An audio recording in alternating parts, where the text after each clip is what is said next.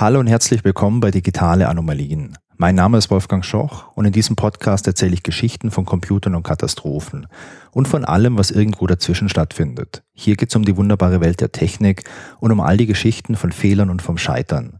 In der heutigen Folge Nummer 40 geht es um die Frage, ob am Sprichwort Wer bremst, verliert wirklich was dran ist. Seid ihr schon mal E-Scooter gefahren?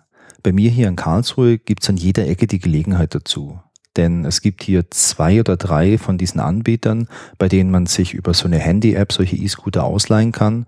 Und äh, es fahren hier auch sehr viele Leute mit den Dingern rum. Mich persönlich hat es bisher noch nie wirklich gereizt. Und ähm, vor ein paar Wochen, da wurde ich mehr oder weniger dazu überredet, sowas mal auszuprobieren. Wie gesagt, ich war nicht super begeistert, aber hey, was Neues ausprobieren ist ja prinzipiell immer was Spannendes. Und ich habe das dann ausprobiert und ich bin eine kurze Runde damit gefahren und das hat mir schon gereicht. Ich habe mich auf dem E-Scooter einfach nicht sicher gefühlt. Und die 20 kmh, die so ein E-Scooter fährt, die fand ich ganz schön schnell. Und um das vielleicht ein bisschen einordnen zu können, also ich fahre privat sehr viel Fahrrad und ich fahre mit meinem Rad, also ich fahre Rennrad, ich fahre damit auch wirklich schnell, also auf der Straße auch mal 35 oder auch mal 40 kmh schnell. Und wenn ich so schnell mit dem Rad unterwegs bin, dann fühle ich mich da schon sicher. Also ich habe ständig das Gefühl, dass ich alles unter Kontrolle habe, dass ich das Rad unter Kontrolle habe und äh, dass das eine adäquate Geschwindigkeit für mich ist. Natürlich gibt es Gefahren, die ich nicht kontrollieren kann und ich hatte in meinem Leben leider auch schon paar Radstürze und ich habe mich auch schon verletzt. Aber trotzdem fühle ich mich auf dem Rad sicher. Stürzen wollte ich mit so einem E-Scooter nicht. Und ich glaube, die Gefahren, die es im Alltag gibt und die dazu führen, dass man mit dem E-Scooter stürzen könnte, ich glaube, das sind die gleichen wie beim Fahrrad. Also so Klassiker wie Schienen, in denen man irgendwie mit dem Rad hängen bleiben kann oder halt ganz allgemein eine rutschige Fahrbahn, entweder weil die feucht ist nach dem Regen oder jetzt steht ja der Herbst bevor, da hat man dann auch mal so feuchtes Laub auf der Straße und das ist natürlich auch sehr rutschig und da kann einem einfach mal ein Rad wegrutschen. Außerdem gibt es natürlich auch noch Autos im Straßenverkehr, die immer eine Gefahr sind, wenn man übersehen wird beispielsweise. Und last but not least gibt es natürlich in der Stadt auch Fußgänger, die vielleicht mal den Weg kreuzen, die dazu führen, dass man schnell reagieren muss, dass man vielleicht mal schnell ausweichen oder auch bremsen muss und dann irgendwie zum Stürzen kommt. Aber zurück zu dem Scooter. Wenn ihr noch nie Scooter gefahren seid, dann erkläre ich euch mal ganz kurz, wie der funktioniert. Das Erfreuliche am Scooter ist, dass der sehr einfach zu bedienen ist. Man stellt sich da drauf und man hält sich an diesem Lenker, an dieser Lenkstange fest und da gibt's dann einen Knopf, auf dem kann man beschleunigen. Man kann nicht aus dem Stand losfahren, sondern man muss sich so mit dem Fuß ein bisschen abstoßen, dass man schon leicht rollt und dann kann man durch den Knopf beschleunigen und der Scooter, der fährt dann so circa 20 kmh. Zusätzlich zu diesem Knopf, mit dem man beschleunigt, gibt es dann auch noch äh, eine Bremse für hinten und eine Bremse für vorne. Also ist in der Straßenverkehrsordnung vorgeschrieben, dass es zwei unabhängige Bremsen gibt. Das ist bei anderen Fahrzeugen ja genauso. Also am Fahrrad hat man auch eine Vorder- und eine Hinterbremse, die unabhängig voneinander sind. Und auch wenn ihr mit dem Auto fahrt, habt ihr zwei unabhängige Bremskreisläufe. Das heißt, wenn ihr einmal auf die Bremse tretet, dann stecken dahinter zwei Systeme, die unabhängig voneinander sind. Und im Fall eines von diesen beiden Systemen ausfällt, habt ihr halt immer noch 50 Prozent von der Bremskraft, von der Bremswirkung und kommt im Idealfall damit auch noch zum Stehen und habt halt nicht irgendwie ein richtig großes Problem, weil euer Fahrzeug nicht mehr ähm, zu stoppen ist. Und das war's eigentlich schon mit dem Scooter. Es gibt eventuell noch einen Blinker oder man gibt halt ein Handzeichen. Und ich glaube, weil die Bedienung von dem Scooter so super easy ist, deswegen sind die Dinger wahrscheinlich auch so beliebt und deswegen halt auch so verbreitet in der Stadt. Aber jetzt stellt euch mal Folgendes vor. Ihr seid mit dem Scooter in der Stadt unterwegs und auf einmal geht's bergab, eine längere Strecke. Ihr fahrt da und ihr werdet natürlich immer schneller und jetzt wird dieser Straßenbelag, auf dem ihr unterwegs seid, der wird ein bisschen rauer. Also kein so richtig schöner, sanfter Asphalt mehr, sondern vielleicht Pflastersteine oder ein alter Asphalt, in dem auch Schlaglöcher sind. Ihr müsst euch gut festhalten auf dem Scooter, es schüttelt euch vielleicht ein bisschen durch und jetzt gibt's eine Vollbremsung. Und diese Vollbremsung, die ist unerwartet, denn ihr habt nicht auf die Bremse gedrückt. Und bei dieser Vollbremsung wird nur das vordere Rad gebremst. Also ihr habt vorne eine Vollbremsung. Und diese Bremse, die löst sich nicht mehr. Und ihr, ihr seid jetzt überrascht und weil ihr überrascht seid und weil ihr wahrscheinlich auch relativ schnell seid, es geht ja bergab, verliert ihr die Kontrolle und ihr stürzt. Und so ein Sturz mit einer hohen Geschwindigkeit, der ist gefährlich. Und was ich euch da jetzt erzählt habe, das ist keine Horrorgeschichte. Das ist nämlich wirklich passiert. Und zwar im Februar 2019. Da gibt's bekannte Fälle aus der Schweiz und aus Neuseeland. Und da wird berichtet, dass es eine unerwartete Vollbremsung vorne gab. Betroffen waren damals Scooter von der Firma Lime. Lime, das ist ein Startup aus San Francisco oder ja, es war damals ein Startup auf jeden Fall. Und Lime ist einer der ersten und auch einer der bekanntesten Anbieter für solche E-Scooter. Ich habe diesen Bericht äh, zum Glück erst nach meiner eigenen Fahrt mit dem Scooter gelesen. Denn äh, sonst weiß ich nicht, ob ich wirklich damit gefahren wäre. Okay, wie funktioniert so ein E-Scooter jetzt im Detail? An Bestandteilen haben wir bei dem E-Scooter eben zwei Räder. Wir haben dieses Trittbrett, auf dem steht man drauf und es gibt die Lenkstange. Außerdem gibt es noch einen Elektromotor und dieser Elektromotor, der ist oftmals am Vorderrad verbaut. Dann gibt's natürlich noch einen Akku, dann gibt's eine Beleuchtung vorne und hinten. Und dann gibt's natürlich noch einen Mikrocontroller, also einen kleinen Computer, der hat auch GPS und ein Mobilfunkmodem, um jetzt mit dem Hersteller zu kommunizieren und beispielsweise auch immer die Position zu übermitteln, damit man die in der App findet, wenn man jetzt auf der Suche nach so einem Scooter ist. Außerdem kann man mit Hilfe von dem GPS auch so Dinge machen wie Geofencing, also Bereiche definieren, in die man nicht hineinfahren darf. Das könnte jetzt in einer Stadt beispielsweise eine Fußgängerzone sein. Wenn sich die Stadt beschwert, hey, die ganzen Scooter, die fahren da mal durch und das nervt uns, dann könnte der Hersteller quasi definieren, hier ist ein Bereich, wenn ich da hineinfahren möchte, dann piepst vielleicht irgendwie mein Scooter oder der Motor geht aus und ich kann da nicht reinfahren. Und wie erwähnt, es gibt auch zwei unabhängige Bremsen. Das ist gesetzlich vorgeschrieben und das gewährleistet halt auch die Sicherheit, falls ein so ein Bremssystem ausfällt. Hinten am Hinterrad, da gibt's meistens eine mechanische Bremse. Das kann entweder eine Reibebremse sein. Reibebremse bedeutet, dass es über dem Hinterrad wie so ein kleines Schutzblech gibt und in diesem Schutzblech drin, da ist ein Bremsbelag. Und wenn ihr jetzt während der Fahrt mit dem einen Fuß da drauf tretet, dann wird der Bremsbelag eben auf das Rad gedrückt und das Rad reibt sich daran und dadurch werdet ihr langsamer und kommt zum Stehen irgendwann. Dann gibt's hinten auch teilweise Trommelbremse oder eine Scheibenbremse. Und diese verschiedenen Arten von Bremsen, die funktionieren auch ohne Strom. Das heißt, das ist eine gute Sache. Wenn es in dem Scooter jetzt ein Problem gibt, dass beispielsweise ja der Strom alles, also der Akku ist leer, dann könnt ihr halt immer noch bremsen. Oder wenn jetzt irgendwo ein Kabel kaputt ist und äh, da gibt's einen Kurzschluss und ihr könnt deswegen halt die ganzen elektronischen Systeme nicht mehr nutzen, könnt ihr trotzdem bremsen. Also sicherheitstechnisch natürlich eine super gute Sache. Vorne, also am Vorderrad, da ist meistens eine elektrische Bremse verbaut. Grund dafür ist natürlich, dass die günstiger ist. Denn diese elektrische Bremse, die nutzt den Motor zum Bremsen und der ist ja sowieso schon vorhanden. Um zu verstehen, wie so eine elektrische Bremse funktioniert, muss man erstmal verstehen, wie ein elektrischer Motor funktioniert. Und ich versuche das mal ganz einfach zu erklären. Ein elektrischer Motor, der besteht im Großen und Ganzen aus zwei Bestandteilen. Der eine Bestandteil ist der sogenannte Stator. Ein Stator, das ist das Gehäuse von diesem Elektromagneten und in diesem Gehäuse, da stecken Permanentmagneten drin. Also solche Magneten, die ihr zu Hause verwendet, um beispielsweise irgendwas an eure Kühlschranktür dran zu machen. Und im Stator drin, da ist der Rotor. Der Rotor, das ist ein beweglicher Teil. Und dieser bewegliche Teil, der besteht aus einer ähm, elektrisch gewickelten Spule. Also eine Spule, das ist quasi ein Metallstab, um den ein Kupferdraht gewickelt ist. Und wenn man durch diesen Draht Strom durchlaufen lässt, dann bildet sich ein Magnetfeld. Und wenn ihr jetzt so einen Stator habt, wo auch ein Magnetfeld herrscht, weil ihr so Permanentmagneten reingesteckt habt und innen drin ist ein beweglicher Teil und an diesem beweglichen Teil, da bildet sich auf einmal auch ein Magnetfeld, weil ihr Strom anlegt, dann passiert Folgendes und zwar diese Magneten, die stoßen sich ab. Und weil sich die abstoßen, bewegt sich jetzt dieser Rotor und er fängt an, sich zu drehen. Und je stärker dieses Magnetfeld wird, desto stärker dreht er sich. Und dann habt ihr schon einen Elektromotor.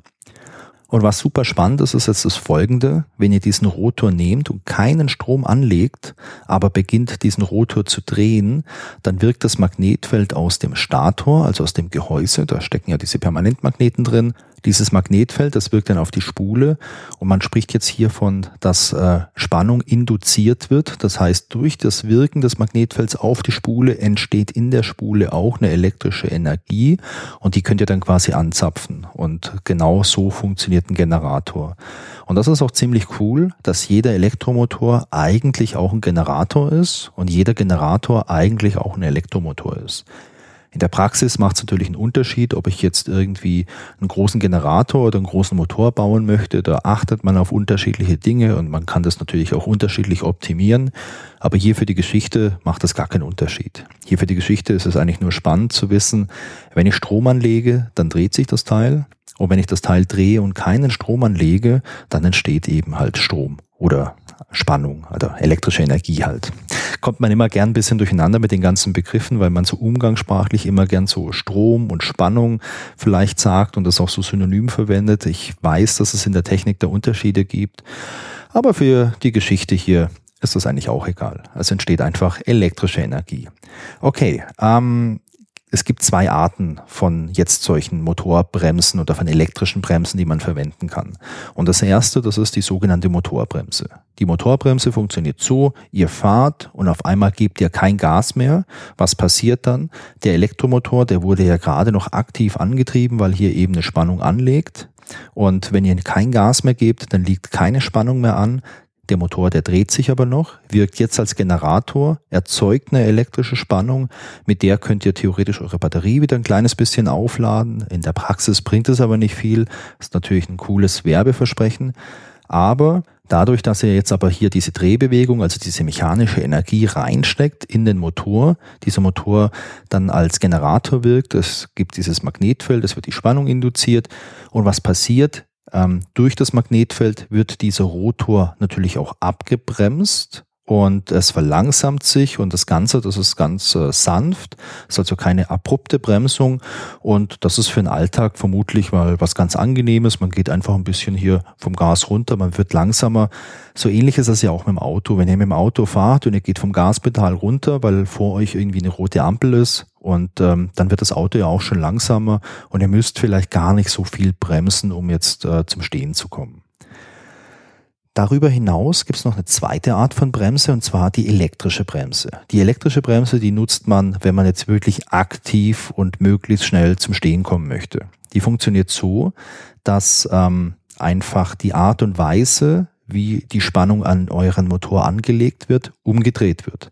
Denn es ist ein Elektromotor. Ich kann auf zwei Arten hier meine Spannung anlegen. Also man hat ja in der Batterie hat einen Plus- und einen Minuspol.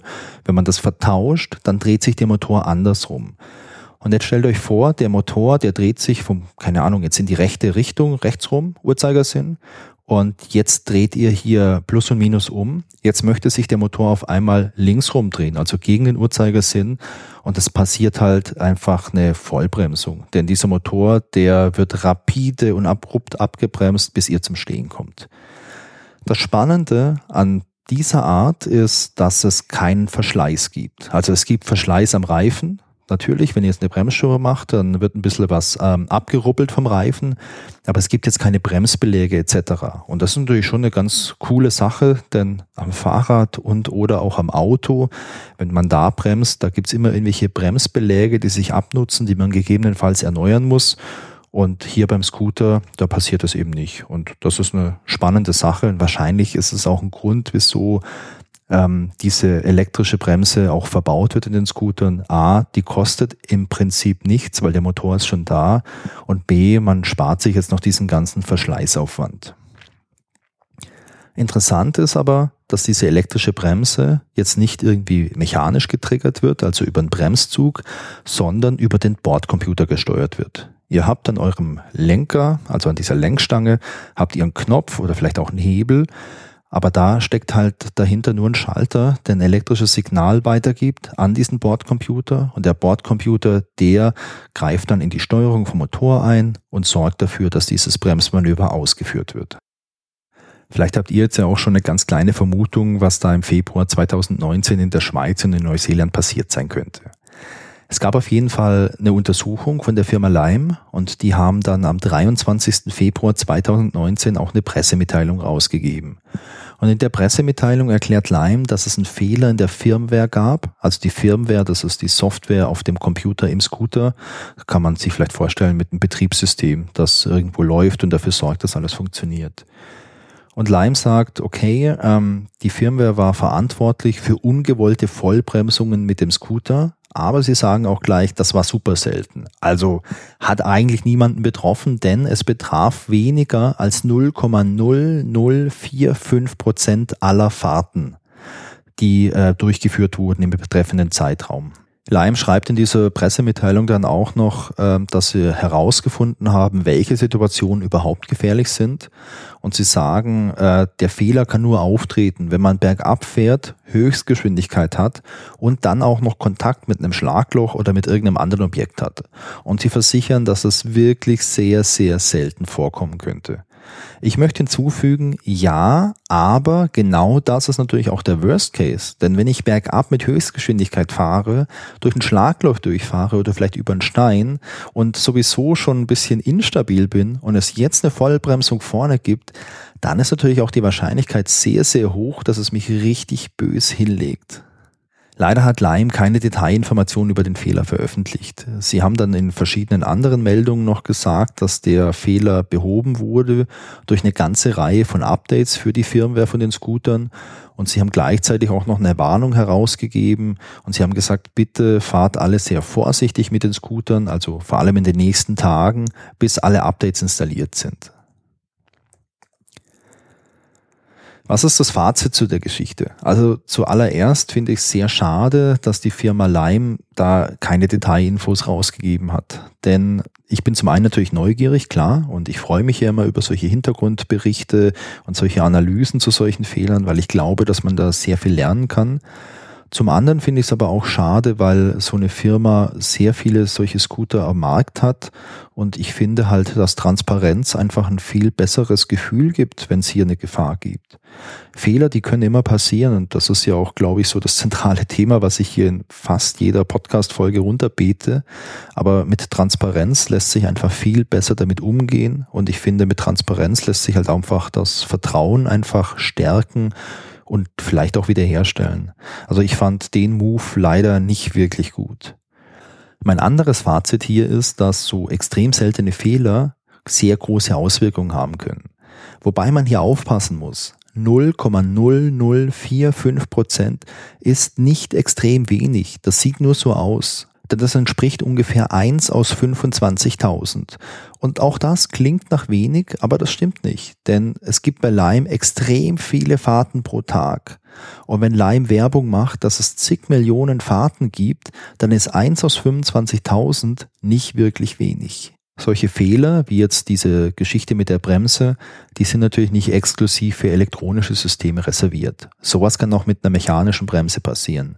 Also zum Beispiel kann am Fahrrad so ein Bremszug, der kann einfach abreißen und dann kann man nicht mehr bremsen. Oder man bremst und die Bremse, die löst sich nicht mehr, weil irgendwas verklemmt ist. Sowas kann passieren. Der kleine Unterschied besteht halt darin, dass die Überraschung nicht ganz so groß ist, denn wenn ich die Bremse schon manuell betätigt habe und sie löst sich nicht mehr, dann war ich zumindest ja schon darauf vorbereitet, dass ich hier bremsen möchte. Und wenn ich bremsen möchte und der Bremszug reißt ab und ich habe keine Bremswirkung, dann habe ich ja bei zwei mechanischen Bremsen immer noch eine zweite Bremse, mit der ich auch bremsen kann, also ein Fallback-System.